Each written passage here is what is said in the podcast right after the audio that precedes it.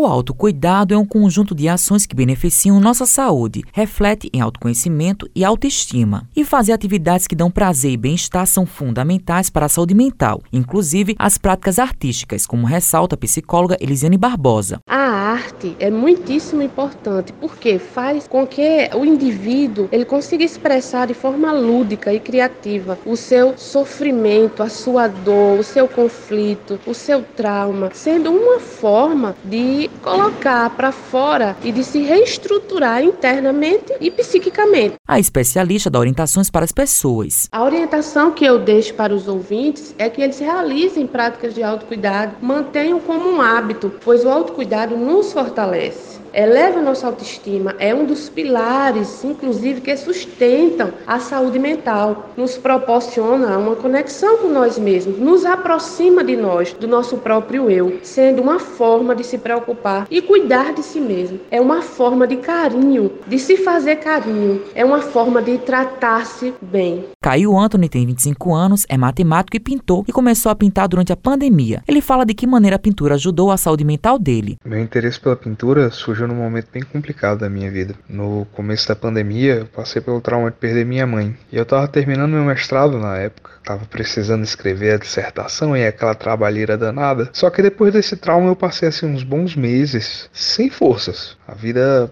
parou de fazer sentido. E toda vez que eu pensava em estudar, eu me lembrava desses meses que eu passei produzindo pouco e entrava em pânico com os prazos diminuindo, encurtando, e acabou que isso me causou um burnout. E foi aí que a pintura surgiu na minha vida. A minha mãe era uma artista, era artista da família, e ela sempre disse para mim que eu tinha jeito para arte, mas eu nunca levei isso muito a sério, não era muito a minha, mas a pintura me reconectou a ela. Já Vitor Lacerda tem 22 anos, é gerente de um ótica em João Pessoa e também fotógrafo. Ele conta com a importância da fotografia para a saúde mental. A fotografia, além de ferramenta de trabalho, é um processo terapêutico para mim.